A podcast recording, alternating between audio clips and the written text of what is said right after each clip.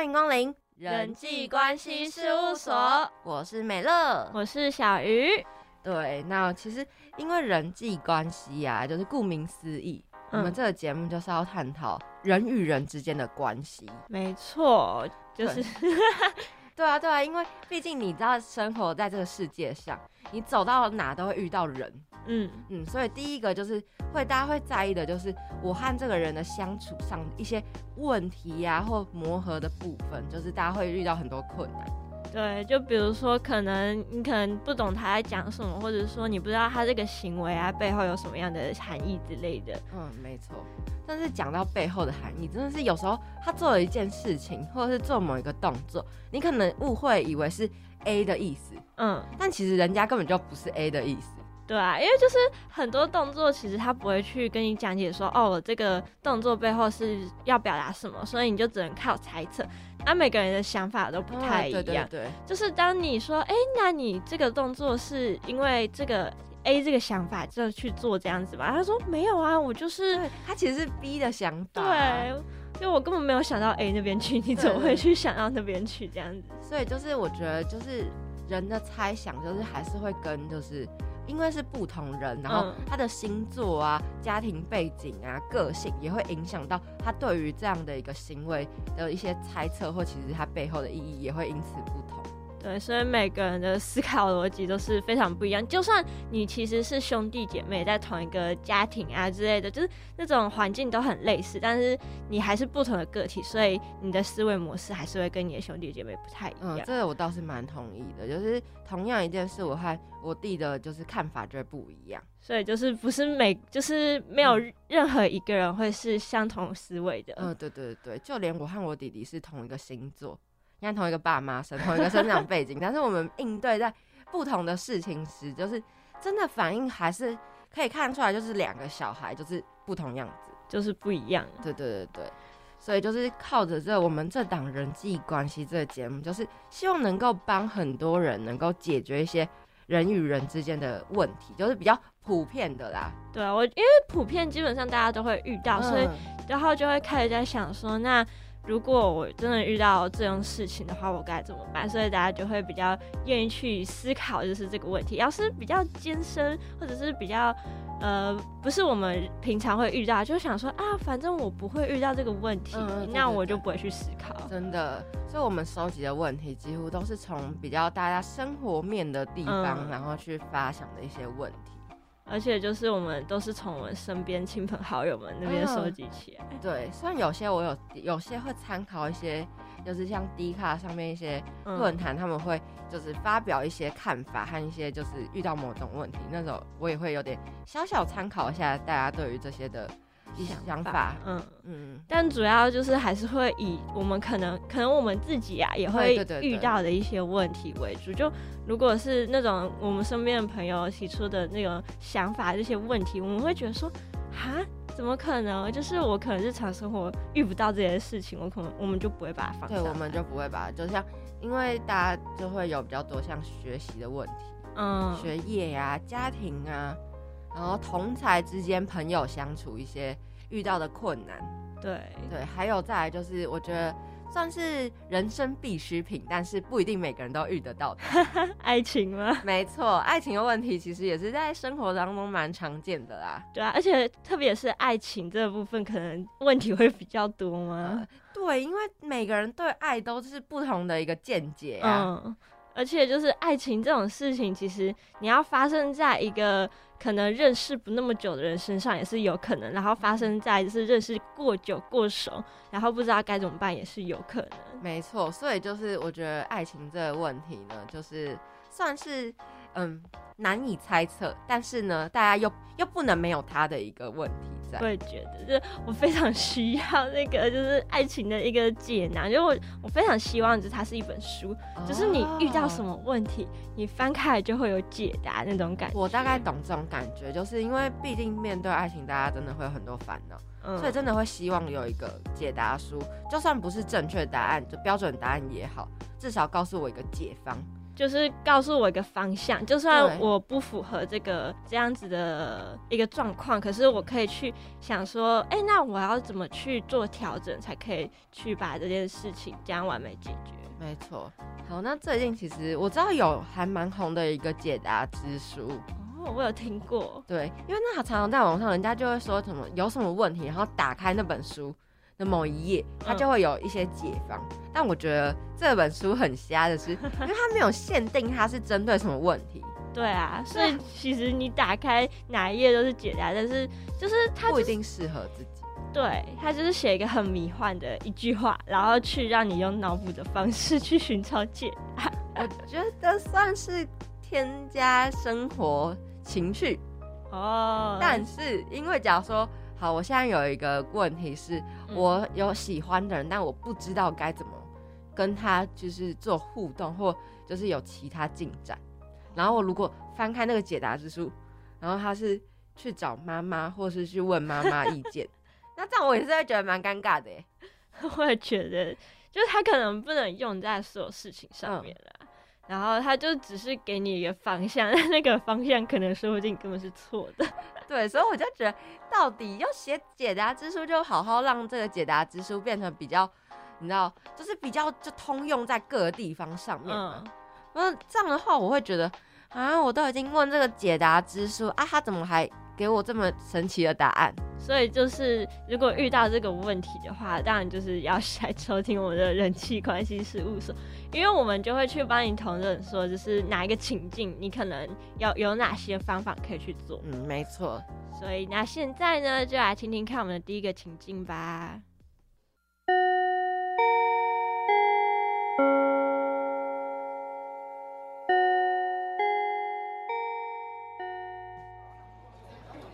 奇怪，今天怎么还是星期二？今天不是星期三吗？哦，你是怎样啊？今天本来就是星期二啊！对啊，你很奇怪，有什么好大惊小怪的？哎，该不会是因为考试考不好，所以……才不是呢！不要乱说啦！啊，那个毕业旅行，你到底能不能去啦？哎，啊，你跟你妈讲的怎么样？能去吗？对啊，不然自由活动我们就不能凑一组嘞。应该可以啦。你确定吗？你这次考试考那么烂呢？你确定你说服得了你妈？对啊对啊，你妈不是很严格吗？可以啦，包在我身上。妈，你回来啦。小伟啊，这周考试的成绩单呢？快拿来给妈妈签名啊。好。我都给你机会了，你为什么还是不学乖，还是给我伪造成绩单呢？妈，妈，我我我下次不敢了啦，我下下下次不敢了啦。还有下次啊，我都给你两次机会了，你有好好把握吗？我呃我，你如果再不好好读书，我就让你永远都在过星期二。啊，不要啊！妈，我知道错了。拜托，不要再给我过星期二了。好，那从今天开始，放学之后要记得去补习班。一次学不会，就给我学两次、三次，甚至是十次，听到了吗？我我知道了啦。那听完这个情景呢，我个人是觉得，就是。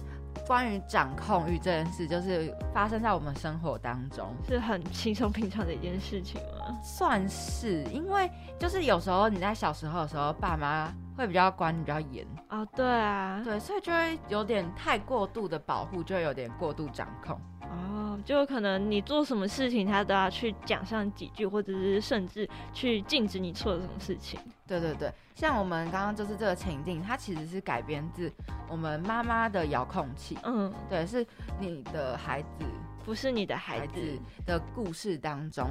那这个就是我们故事中的小伟。嗯，对他就是过得有点算是被。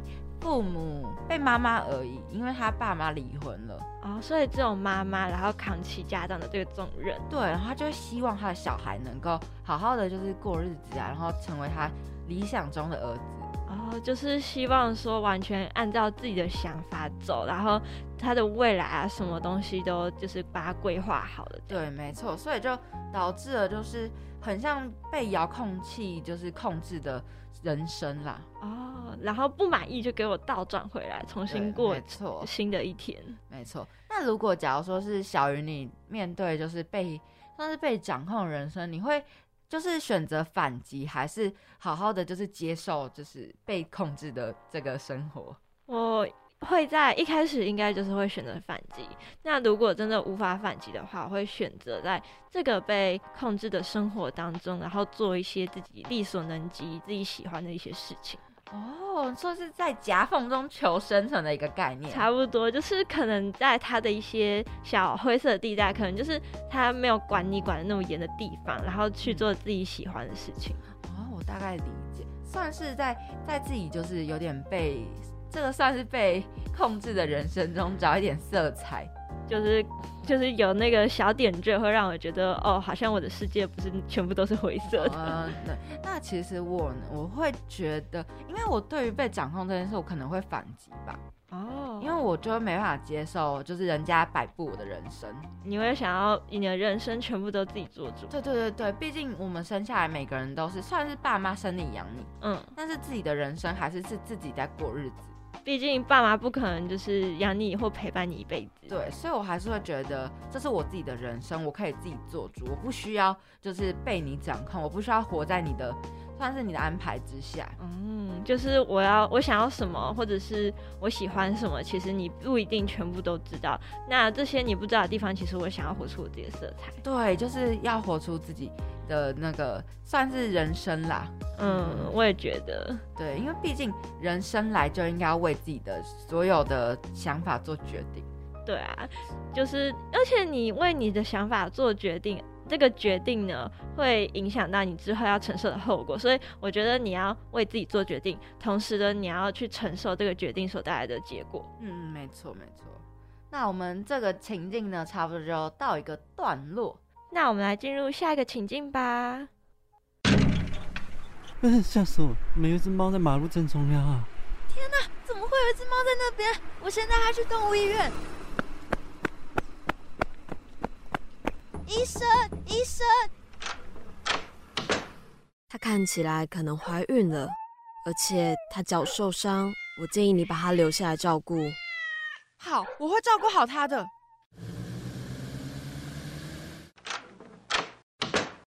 来，猫咪，这里是我们的新家哦。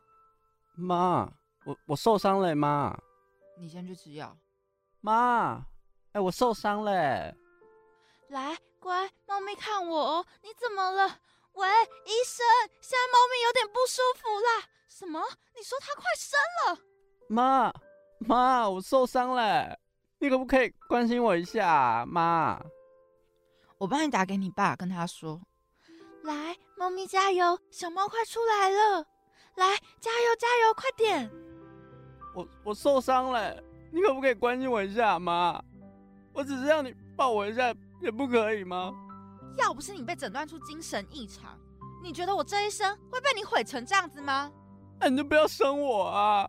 哎，阿眼，你想干嘛？你走开，放开我！妈，我到底做错什么？为什么连抱我一下都不肯啊？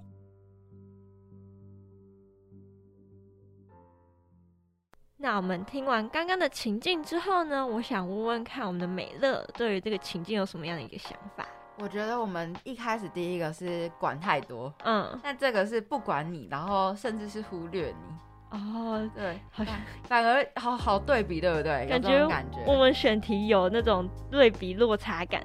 嗯，有这种感觉，因为毕竟你有过度关心，就有漠视哦，对吧？人生中总会有就是很暖的时候，也会有很冷漠的时候。对，非常同意。对，所以这我们这个情境就是相对起就是控制的家庭，我们这个是是找比较算是冷漠嘛，就是都放任你，然后甚至是漠不关心。就也是一样说，就是这个孩子他没有达到的标准，可是一个给出来的解决方案就是，那我要去更加看管、更加控制我的孩子。那另外一个给出的方案就是，那我就当做他不存在，我就不会伤心了。可是我觉得这好过分哦，就是因为当做不存在，两个都很伤心。对，两个其实导致的后果都不是什么算是完美的结局，所以我们才把它放在就是这样子对比，这样子。让大家知道说，其实你要两边都很过度的话，其实都不不 OK。其实你要真正的适中，就是你可以有时候呢，就是格外的关心他，但是有时候呢，你要适当的放他去飞，放他去闯荡。对，就是过度也不好，太少也不行，应该要在这两个中间找到一个很平衡的一个。就对待小孩的方式，对。虽然我知道大家做父母或者是对待人都会找不到一个平衡点，但是我相信，如果你只要去努力去找，然后适当的调整，对对对，去学习也可以学习。就是有些你要看到路上的一些父母，可能嗯，就是如果有好的部分，也可以学起来。然后不好的部分也可以引以为戒。没错，像不管是你是当父母还是当小孩，大家都在学习，就适应这个身份。嗯，所以我就觉得这条人生漫漫长的这条路。就是需要不断的学习如何当好这样的一个身份。其实，如果你小小的犯错也不会怎么样，但是重点就是当你犯错之后，你要去就是修改，或者是去思考说我要怎么样才可以更好的对待我的孩子。我觉得这样是比较好的一个父母的想法。是没错。这样才是一个算是，也不是说完美的父母，就是当个称职的父母。对，而且还要去时刻去关注一下孩子们的想法或者是心里的一些思考活路。嗯，真的，因为平常就是小孩在想什么，其实我觉得父母多少也要关心一点。我也觉得，就是你要懂你的小孩在想什么，你才知道要怎么样。就是跟他相处，嗯嗯，虽然小孩自己也需要了解父母到底在想什么，互相了解，对，互相了解，人生就是不断的互相理解对方，所以才会有我们这个节目。没错，就是人际关系，人际关系这其实还是一个蛮重要的一个议题，对，而且是没有一个正确答案的一个议题，就是必须要每个人对于每个人都有不同的应对措施。没错，好，那我们这个情境呢也差不多。聊到这边，希望大家就是有更多的就是认识，然后也可以就是探讨一下自己和父母的关系。那我们这个情境呢，就到这边结束了。那我们来进入到下一个情境吧。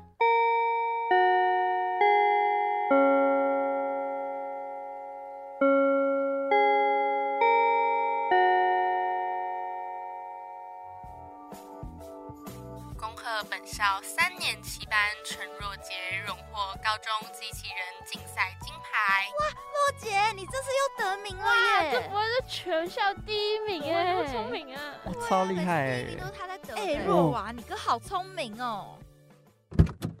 妈，我回来了。乖儿子回来啦！来，这是妈妈特地为你烤的牧羊人派。下午接到老师电话说，这一次比赛又拿到金牌了，真的是妈妈的乖孩子。妈，我也想吃。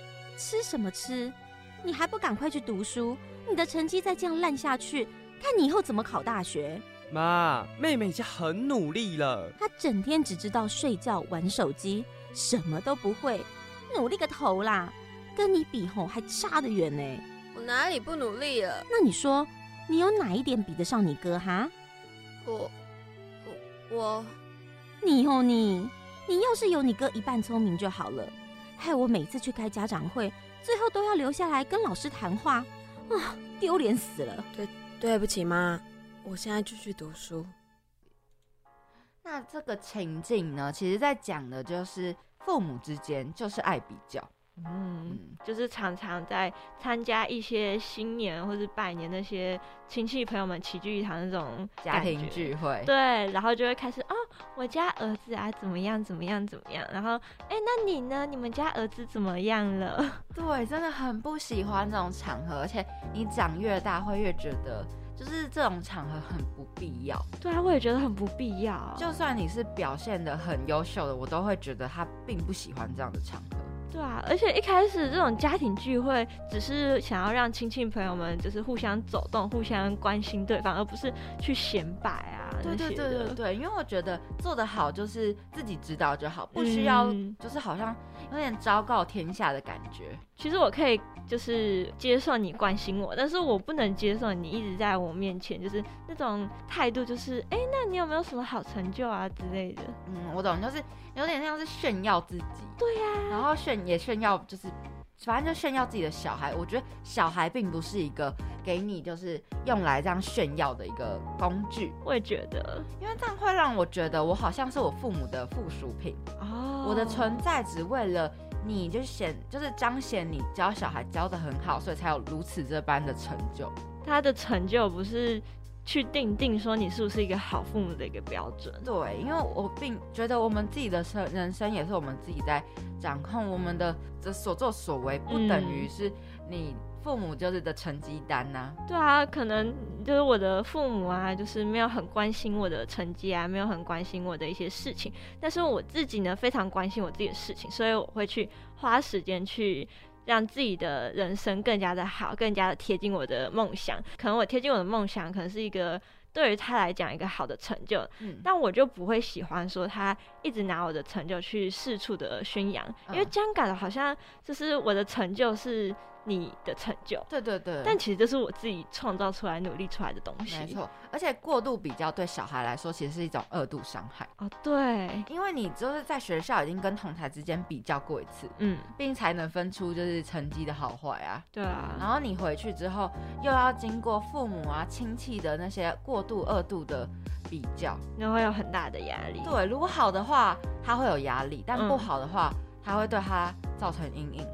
就好的话，就是他就会想说，那如果我下次不好怎么办？对，那不好的话就会想说，那人家都这么优秀，我妈就是每天回家都在讲说，那你为什么不可以像人家那样那么优秀？真的很讨厌听到。对啊，为什么你不像别人家小孩一样？真的超常听到这句话，我会很生气，因为我觉得别人就是有他自己的优点，我自己有自己的闪光点啊。对啊，每个人其实都有每个人自身的优点，只不过有时候可能你看不到而已。对，我觉得人的优点都必须去发掘，不是说我可能在这方面不表现的不好，就是否定我的全部。所以每次当我妈妈喜欢拿我去跟别人比较的时候，我都会跟她讲说：“那你去当人家的妈妈，我们两个互相交换一下小孩，或许我比较常。”听到的是，那你就去当别人家小孩啊？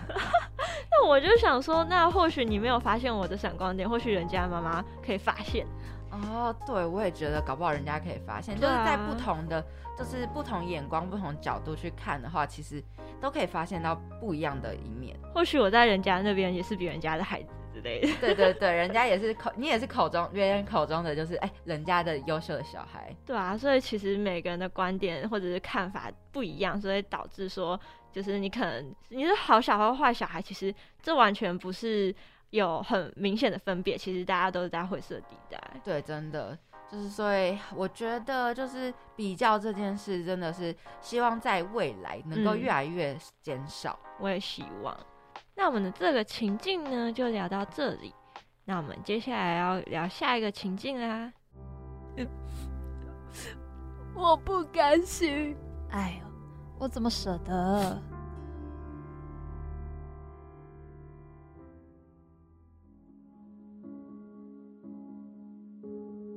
我问你，为什么是障碍？每天跟别人的老公谈情说爱还不够。还要来抢我的男人？我没有抢，我只是等你不要了。我是等你不要了，我才去捡。我想到就觉得恶心，所以我跟他分手的时候，你那些安慰我的话都是虚情假意，还是你早就跟他在一起了？从我们还没分手的时候，还是说更早的时候？对。早就喜欢他了，可是那又有什么用呢？你每天在那边说你们的事，开心的事、难过的事，你们那样的幸福，那样的理所当然，就连你被甩了，我还得安慰你，听你说你们之间的事。我连爱他都要爱的这么偷偷摸摸的，为什么？我曾经真心的祝福你的，我也一直告诉自己要放弃，要放弃。可是，是他自己来找我的。我是等你不要了，我才跟他在一起的。这就是你说的对的时间跟对的人吗？我没有错，我没有对不起你，我没有对不起你。我为什么现在要站在这边被你指责？你不是我的好朋友吗？嗯，你不是我的好朋友吗？你不是说过要一直支持我吗？我现在找到我人生中的幸福了，这件事情对你来说就这么刺眼吗？好的，对，那像我们这个情境，其实讲的是闺蜜。嗯，不知道小鱼有没有就是闺蜜？我我有一些闺蜜，就是从国小啊，从国中，然后一路陪伴我长大的好朋友们。哦，所以你的闺蜜是你的闺蜜和好朋友的定义是有什么差别吗？有什么差别吗？其实我这个人不太喜欢去做一些小分辨，所以我对于朋友的定义其实就差不多是闺蜜啦。哦，那还不错，就是不会有过度细分，也就是可能大部分就分说哦，平常吃饭的同学，然后和会聊心事的朋友，就这样子，差不多是这样分。对，但是好朋友。因为我觉得会像会讲心里话的呢，就是闺蜜。哦，然后会讲就是少一点的爱情的，就是朋友嗯，然后好朋友，然后再来只会单纯聊什么上课的话，那种就是同学哦。那你分的比我还要细，对 我多你一个啦，就是朋友，对，多了一个朋友的差别，对，因为就是想到闺蜜，就会想到其实很多。很多朋友之间就是感觉看起来他们两个很好哦，但是呢，就像我们我们刚刚的情境所提到的，其实暗地里就是暗就是有那明争暗斗那种感觉，就表面上跟你勾勾手，大家我们一起去上厕所啊，我们永远要在一起，然后私底下。哦，其实你知道那个人的品性哦很差劲哎，他怎样怎样怎样，那我跟他约，他每次都迟到，那些人就是私底下在面讲。对，然后又加上我们刚刚的情境是遇到刚好爱上同一个人哦，这个深有体会啊！你真的是有点惨哦，有遇过这种。但我其实没有把他列为我的就是好朋友，我基本上就是把他列为室友。但是那时候因为我的室友跟我喜欢的对象是同一个系的，所以我就会想跟他讲说：“哎，可能我喜欢这个男生，我希望就是你可不可以帮我牵一下线，或者是。”我们一起出去玩之类的，然后结果呢，我就一直觉得说他是不是喜欢就是我喜欢的人，所以你有感受到那个女生也喜欢你喜欢的男生，很明显，因为你知道他喝醉酒的时候啊，整个身体往那个男生就是身上扑，哇，那这样有点太 over 了哎。对啊，然后我就觉得说这样太夸张，然后我就问他，我就很看着他，我就问他说。哎，你要确定哎，你真的没有喜欢他，真的只把他当朋友吗？因为我真的很困惑，因为这个行为很明显就是喜欢人家才会这样做啊。对，因为在我眼里，我也是觉得这应该是喜欢他才会有这样的一个举动。对呀，没错吧？因为你喝完酒，你只会往你女生信任的人身上倒啊。信任，因为我没有喝醉酒过，我只是觉得他他往男生的怀里倒，其实就是喜欢他的感觉。你这样讲也不对，我也没喝醉酒过。只是我觉得，如果是我喝醉，我会想要倒在一个我信任的人身上，哦，安全的港湾。对，不一定是男的，也有可能是女生，我信任的女生朋友。哦，原来如此。否则你到时候躺在一个陌生陌生男子身上，你到时候发生什么事也不好说。被吓傻起来，怎么办？我到底在哪里？在哪里？我也不知道在哪里，可能在路上，好恐怖哦！醉酒直接倒在路边。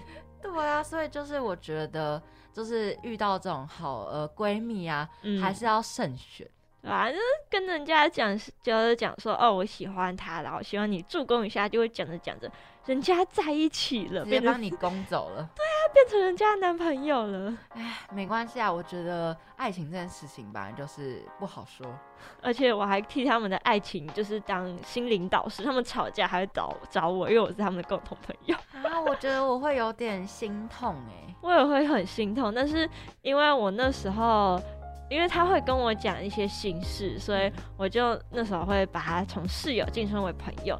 那相处久了，我就会不太希望他们过得不开心，我会希望说两个人都快快乐乐的。嗯嗯，我也会希望。所以才会忍着自己的心痛，然后去替他们开导开导。我突然觉得你好伟大哦，就是有点圣母光环的感觉，太可怕！我我看小说、看漫画，我最讨厌圣母的。天哪，我太大爱啦！因为就是哎，他是你曾经的喜欢对象，一个又是你的室友，对，算朋友吧？算了。所以就站在两个呃爱情和友情之间。做抉择，对，做抉择，但你最终选择友情。那如果是我和我的闺蜜喜欢上同一个对象，我也会选择退让。还是你会让那个男生做决定？我会让那个男生做决定。哎，呃，我也会让那个男生做决定啊。但是如果就是真的很不想失去这个朋友的话，可能就会两个沟通都不要爱这个男的。哎，我有遇过，但是那是因为那个男的太太烂。但是，哎，我总觉得我好像。后面这个有点不太像塑料闺蜜，因为我后面这个是我们两个互相聊一聊，觉得这男生真的太烂，后来我们两个变成很要好的朋友，然后我们就把那个男生推走。那我觉得算是好的结尾。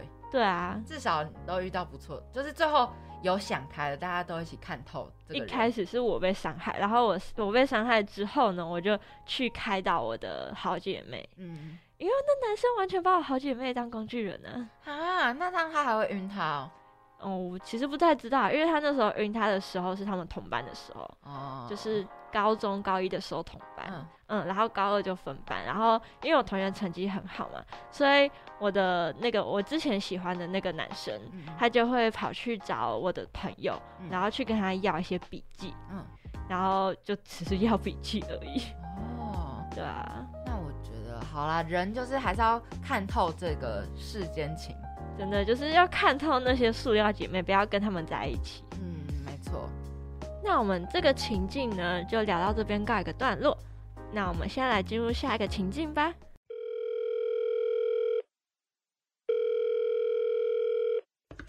喂？Oh my god，蕾蕾，好久不见！我下个月呢想举办婚礼。所以想看看你能不能来当我的伴娘呢？哎，顺便以我朋友的方式呢来支持一下，不用说太多啦，就说一些我们小时候的事情就可以啦。哦，当然可以啊。哎，那个，呃，我想问一下，那个宾客有多少啊？哦，还蛮多的。虽然说我老公叫我不要炫耀，但是你知道的，他们大多都是四点五的高分人士呢。哎，那那很好哎，哎，我跟你讲，我一定不会让你失望，放心啦。那就这样，拜托你喽，我们婚礼上见，拜拜。你真的要去吗？他小时候可是一直欺负你，哎，还抢你男朋友。干嘛？又没有怎么样，我只是希望他在婚礼上能够开心一点而已啊。然后被你俘虏的四分高端人士就会给你打五星好评。让你可以用高级人士专用方案租房子，他能够获得小时候玩伴的字词，我能够因此租得起房子，怎么样？这双赢局面呢？而且你跟你朋友也会互相平分，所以你没有资格指责我。往上爬有什么不好的？那种高级公寓都是假笑公寓，我敢跟你打赌，那些高分人士的内心一定很痛苦。唉，我怀念以前不在乎评分的你。你知道为什么我不把男朋友带回家吗？因为我怕他们发现我跟三分的人住在一起。好，那我们这个情境呢，想要聊的就是关于社会银河这个案件，哎，也不是案件，就是这个事件这个情形。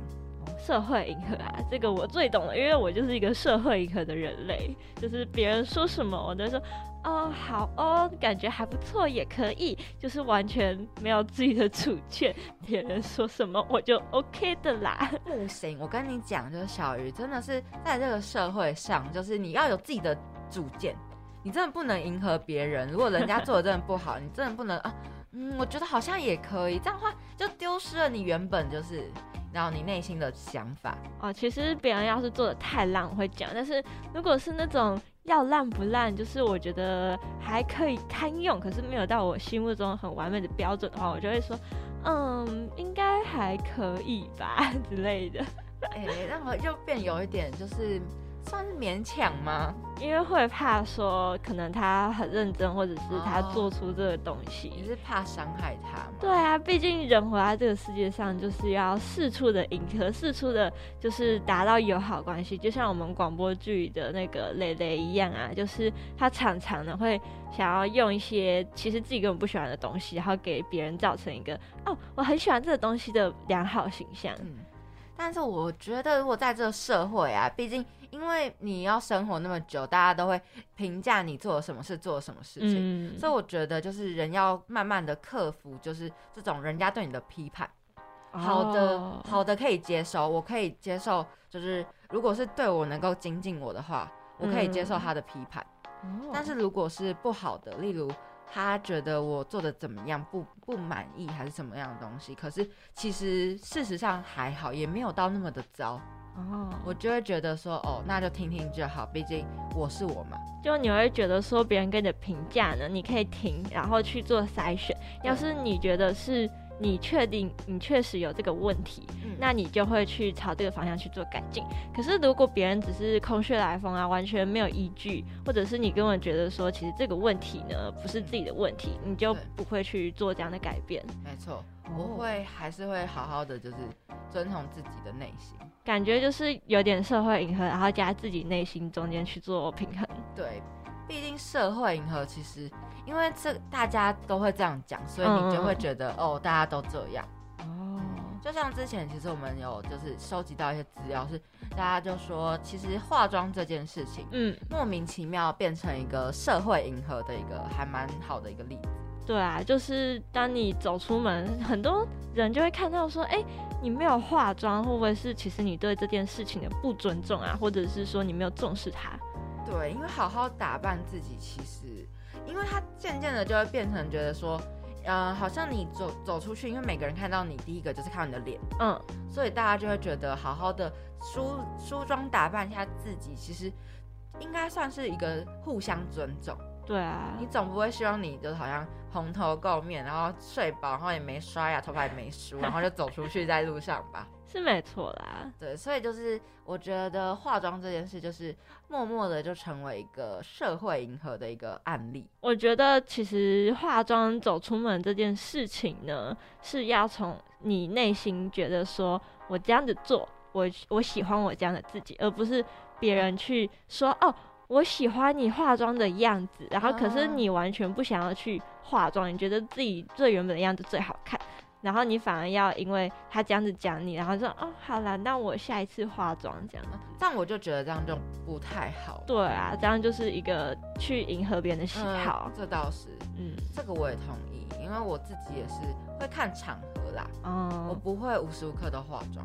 就是自你自己觉得说，我这个时候要化妆，我就会化。我喜欢化，我就化；我不喜欢化，谁也别想逼我。没错，因为我觉得化妆这件事，还是也不是说化妆就一定比较好。嗯，对对。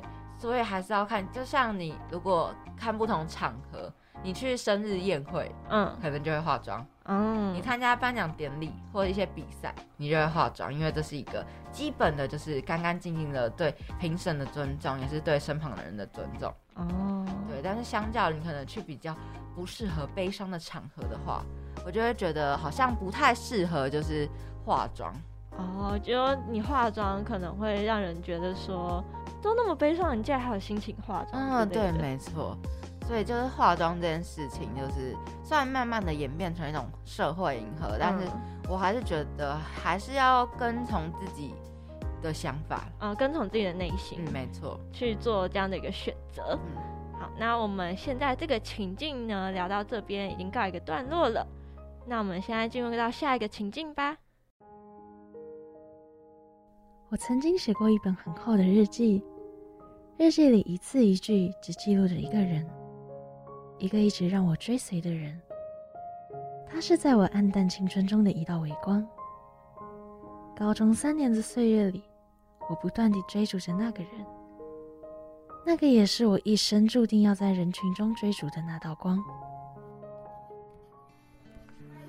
这种不习惯的浪漫，竟然已经一个月了，我却没有勇气告诉他，这些让他觉得相见恨晚，看似心有灵犀背后的心思。与其说是表白，不如说是招供。哎，你在干嘛？嘿，你怎么来了？来陪你上课啊。两个人坠入爱河，只有一个人知道，这一切都不是巧合。这些看似美好的背后，其实都是我无法对你开口的秘密。我多么害怕，当你知道真相的那一天，你会因此离我而去。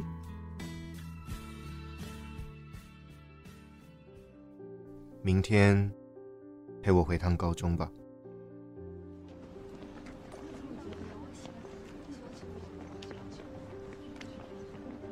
为什么高中的时候的你总喜欢来顶楼啊？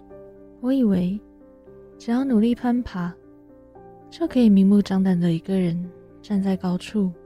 我以为你是那种不在乎别人眼光的人呢。不在乎也是需要资本的吧？就算是你，也没办法做到完全不在乎吧？你好像从很久以前就很了解我的样子。该不会有偷偷观察我吧？哇，你挺自恋的嘛！谢谢你，洛枳，因为你，我开始变了，变得更懂得珍惜我所拥有的一切。谢谢长达十五年的暗恋，也谢谢你，让我成为更好的自己。那我们就是最后一个情境，其实想要聊的就是我们生活中应该每个人从小到大都曾经有过的一个经验。没错，那就是暗恋啦。对，相信大家就是对于暗恋这件事情，应该大家都不并不陌生。对，毕竟每个人小时候或多或少都会有一点小暗恋吧。对，因为就是你一定会有青春懵懂的时候。就是你可能会没有意识到那是暗恋，但是当你特别关注某一个人的时候呢？对，那就是暗恋。对，就像我们的情境，其实我相信在暗恋的同时，很多人都会自己就是记记那种小笔记哦，就写说哦，我今天看到谁谁谁，我很在乎他之类的。对，他今天做了什么事情？没错。然后我觉得好像我和他的相处起来感觉好像特别的不一样。哦，他是不是对我有意思啊之类的？对，会不会他刚好也是偷偷喜欢我呢？这样的一个算是小日记之类的吧。其实我觉得暗恋的人都很有那种文笔吧。文笔吗？就是暗恋的人会写些小日记啊，然后会写些小说啊，或者是会。就是去幻想一个小情境啊，然后去幻想自己跟你自己喜欢的人、暗恋的人啊，然后在一起什么搂搂抱抱啊，或者是参加一些活动啊，这小互动之类的。嗯，好像是会，而且暗恋真的会让人家就是每天都就是心情很好。对啊，每天都想着他，一想到他，我就觉得哦，全世界都是彩色的。对，但是暗恋相对就是说，如果你有好的暗恋的话，会让自己更加的有自信，然后会更喜欢，因为为了跟他一起在一起的自己，就是为了就是让自己成为更好的自己。就比如说，可能我今天喜欢的是一个学霸，那我就是会想说，我要跟他，我要成为能够配得上他的女人。那我就会想说，我这次考试啊，我一定要考到全班前几名啊。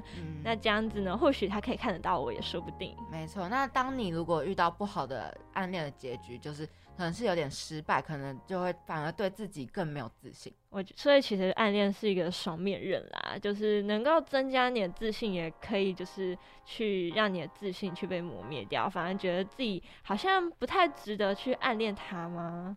对，会有一种这样的感觉哦。嗯，那这边暗恋呢，我们大概就是这样分析结束了。那我们现在呢，所有的情境都已经聊完毕啦。好，那希望大家就可以透过就是我们人际关系事务所，更了解人与人之间的相处之道。对，好，那谢谢光临人际关系事务所。我是小鱼，我是美乐，我们之后有机会再见喽，拜拜。